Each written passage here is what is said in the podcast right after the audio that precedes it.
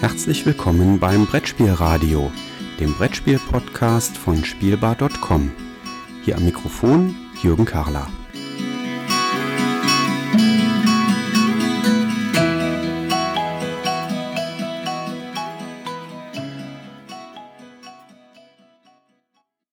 Am vergangenen Wochenende haben wieder die vier schönsten Tage des Jahres stattgefunden. Die Spiel 2017 hat in Essen ihre Pforten geöffnet. Ich muss zugeben, für uns war die Messe diesmal ganz anders als sonst, weil wir diesmal sehr, sehr viele Interviewtermine wahrgenommen haben. Wenn ich hier von wir spreche, dann äh, meine wichtigsten Begleiter waren neben meiner Gattin, die überall mit dabei war, eine Flasche Wasser und eine große Flasche Sterillium. Denn die Messe liegt in der Anfangszeit des Herbstes genau in der Erkältungszeit und da sind das sicherlich die wichtigsten Begleiter für uns gewesen. Zur Messe an sich gab es überall schon sehr viel zu lesen, sehr viel zu sehen, auch sehr viel zu hören. Ich möchte hier so ein paar persönliche Standpunkte festhalten, ein paar Eindrücke schildern. Das wenigste davon hat ganz konkret mit Spielen zu tun. Das liegt unter anderem daran, dass wir so viele Termine für Interviews hatten und deswegen gar nicht so viel spielen konnten. Das hat aber mit Sicherheit auch den Grund, dass 1200 Neuheiten, die es in Essen zu bestaunen gab, gar nicht mehr wahrnehmbar sind. Das sind viel zu viele, als dass man sich tatsächlich einen Überblick verschaffen könnte oder mehr als einen Überblick verschaffen könnte. Selbst eine Vorselektion war für uns auch aus zeitlichen Gründen gar nicht mehr möglich. Insofern war auch diesbezüglich die Messe ganz anders als sonst, weil wir schlicht und ergreifend durch die Hallen gelaufen sind und einfach mal geschaut haben, was es denn so gibt, was man dann so entdecken kann. Wir haben uns überraschen lassen von dem, was so kam. Ähm, und das war auch mal entspannend, muss ich zugeben. Gespielt haben wir vergleichsweise wenig. Wenn wir gespielt haben, dann im Regelfall Kinder- und Familienspiele, weil das für uns im Fokus liegt, da wir ja auch die Berichte für das Libelle Magazin in Düsseldorf schreiben. Am Abend im Hotel konnten wir dann auch mal die etwas anspruchsvolleren Spiele spielen. Ähm, das hat auch sehr viel Spaß gemacht. Schön war zu sehen, dass äh, das Hotel, wir waren im Hotel Bredeney untergebracht, tatsächlich gefüllt war von im Wesentlichen internationalen Gästen. Und die haben tatsächlich dann die Abende sehr intensiv genutzt, um noch bis spät in die Nacht hinein die neuen Spiele auszuprobieren. Da wurde dann in der Players Lounge von Tisch zu Tisch gegangen und geschaut, was haben die anderen da auf dem Tisch, was wird gespielt, was könnte man noch entdecken. Also das äh, ist jedes Jahr eigentlich äh, eine Bereicherung, diese Abende, die man im Hotel noch spielen kann. Spielen konnte man auch auf der Messe, zumindest an zwei Abenden, denn der Pegasus Spiele Verlag hat am Donnerstagabend sowie am Freitagabend eine Messehalle geöffnet für ein offenes Spielen. Dafür musste man einen zusätzlichen Eintritt bezahlen, der nicht niedrig war, aber wenn man sich bewusst macht, welche Kosten dahinter stehen, schon nachvollziehbar kalkuliert ist. Ich glaube, da wird die gesamte Branche sehr intensiv drauf geschaut haben. Andere Verlage werden sich das angeschaut haben. Was macht Pegasus da? Hat es Erfolg gehabt?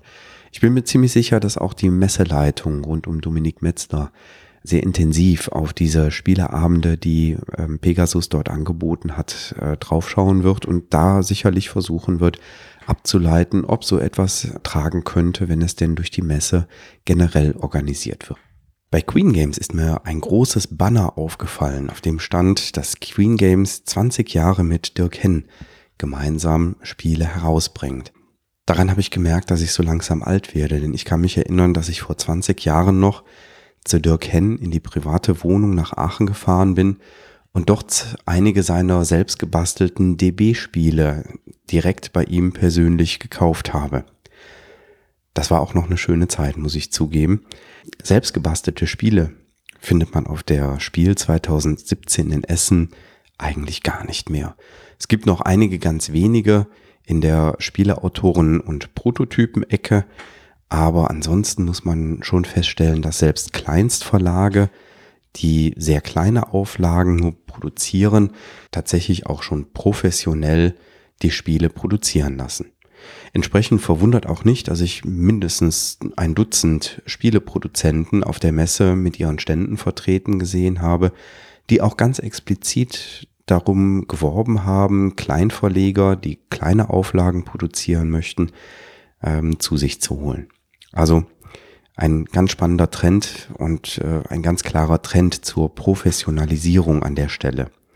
Was haben wir noch vermisst? Neben selbstgebastelten Spielen aufgefallen ist uns, dass kein Heidelbeer mehr durch die Gegend lief und dass auch das Logo des Heidelberger Spieleverlags weitestgehend in den Hintergrund getreten ist. Man hat es kaum noch wahrgenommen, wo es früher mindestens in Halle 1 omnipräsent war, findet man dort jetzt überall die entsprechenden Stände von Asmodee.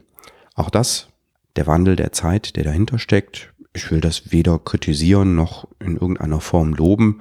Das ist einfach eine Entwicklung, die hier an der Stelle eben stattfindet. Was haben wir sonst vermisst? Tatsächlich habe ich äh, schon ab Donnerstagabend einige Spiele vermisst.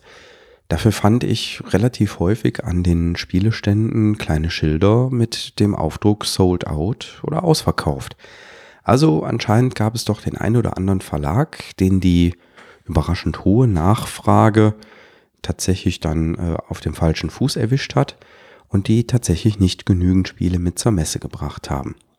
Ich bin weiterhin der festen Überzeugung, dass herausragend gute Spiele, wenn sie denn auf der Messe mal ausverkauft waren, trotzdem mit ziemlich großer Wahrscheinlichkeit später nochmal erscheinen, weil sich dann große Verlage des Produktes nochmal annehmen. 182.000 Besucher gab es dieses Jahr auf der Spiel 2017. Eine wahnsinnig große Masse. Aber ich muss zugeben, mein Bauchgefühl sagte mir, dass sich die Besuchermassen eigentlich recht gut verteilt haben. Ich hatte bis auf den Weg durch Halle 3 eigentlich nirgendwo das Gefühl, in arger Bedrängnis zu sein durch die Masse an Besuchern. In Halle 3 ist das auch naturgegeben, dort ist der große Haupteingang, durch den viele Besucher in die Messe hineinströmen und entsprechend ist das natürlich auch dann wenn im Nachmittag die ersten nach Hause gehen, die Hauptstrecke, wo eben viele Menschen unterwegs sind. Aufgrund des großen Besucherandrangs hat die Messe dieses Jahr auch äh, jedes Jahr einige Minuten früher aufgemacht. Was in der Vergangenheit den ein oder anderen Kleinverlag überrascht hat, da war dann der Stand noch nicht besetzt beispielsweise, hatte dieses Jahr eigentlich niemand mehr überrascht, wenn die Durchsage kam, dass die Messe dann einige Minuten früher die Türen öffnen wird, waren eigentlich die wenigsten davon überrascht. Ja, positiv überrascht hat mich äh, eine nette Anekdote. Wir konnten bei Noris äh, das Escape Room Spiel mit der Virtual Reality Brille austesten. Das haben wir zusammen mit Hendrik Breuer, der die Spieleberichte für Spiegel Online schreibt, tun können. Und äh, er hat dann ein Foto von meiner Gattin gemacht, während sie gerade die VR-Brille vor Augen hatte und dort versucht hat, einige Rätsel zu lösen. Und dieses Spiel, dieses Bild hat es dann äh, tatsächlich auch in den Bericht bei Spiegel Online geschafft. Nicht auf die Messe geschafft hat es nach meinem Gefühl die Comic Action. Ich muss zugeben, ich habe keine große Beziehung ähm, zur Comic-Szene, aber mein Bauchgefühl ist auch hier, dass dieser Bereich der Messe tatsächlich jedes Jahr kleiner wird. Es kann vielleicht daran liegen, dass wir in der Comichalle nicht so intensiv unterwegs waren, ähm, uns da nicht so intensiv umschauen, aber ich habe schon das Gefühl, dass die Comics etwas in den Hintergrund treten. Auch gewandete Besucher der Messe, also diejenigen mit tollen Kostümen an, habe ich tatsächlich erst am Samstag und am Sonntag wirklich intensiv wahrgenommen. Am Donnerstag und Freitag fanden die ähm, anscheinend noch nicht den Weg in die Halle oder wir sind nun schlicht und ergreifend nicht über den Weg gelaufen. Wenn man abends durch die Hallen gegangen ist in Richtung Parkhaus und Auto ähm, und äh, einige Minuten über 19 Uhr hinaus das rausgezögert hat, weil man sich vielleicht irgendwo festgequatscht hatte, dann ist mir noch aufgefallen, dass die französischen Verlage anscheinend die Partykönige sind. An jedem Abend, inklusive des Mittwochsabends, ähm, war an einem der großen französischen Verlagsstände tatsächlich eine Riesenparty und da war richtig viel los und es wurde richtig gefeiert. Das war sehr schön zu sehen. Ja, ein Mensch hatte wenig zu feiern. Ich glaube, das ist der traurigste Mensch der Messe gewesen, nämlich Clown Zimbo, der am Sonntag um 14 Uhr in der Galeria eine tolle Vorstellung für Kinder gegeben hat und das Highlight der Vorstellung sollte dann der Einsatz seiner tollen Seifenblasenmaschine sein. Und gerade als er die anworfen wollte, hat er festgestellt, dass die Seifenmaschine, Seifenblasenmaschine tatsächlich kaputt war und nicht mehr funktionierte. Und er war wirklich sichtlich traurig darüber, weil er sich, glaube ich, auch selber auf dieses Highlight des Programms tatsächlich gefreut hatte. Die Kinder haben es eigentlich mit einem lachenden Auge ähm, genommen und äh, haben tatsächlich dann nochmal auf die großen Seifenblasen und seine Unterschriftenkarten zurückgegriffen und sich damit die Zeit vertrieben.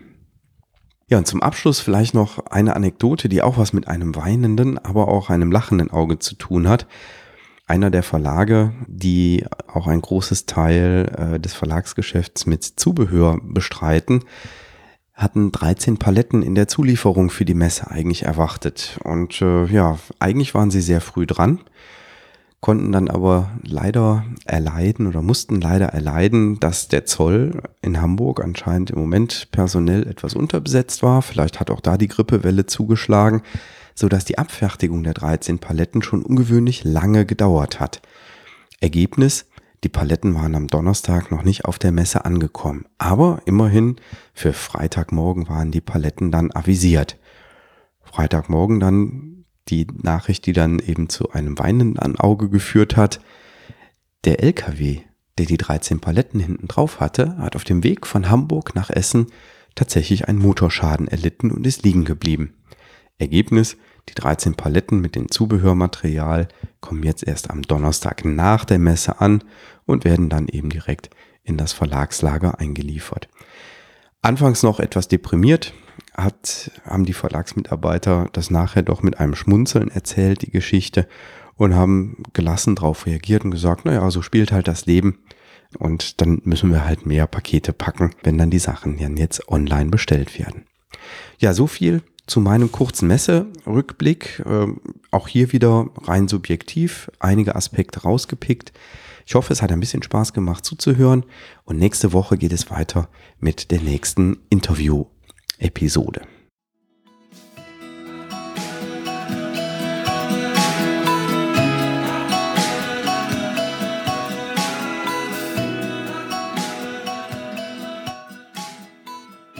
Vielen Dank fürs Zuhören. Feedback, Fragen und Anregungen bitte gerne an die E-Mail-Adresse info@spielbar.com als Kommentar direkt auf der Webseite spielbar.com oder in den Twitter-Feed at spielbar-com.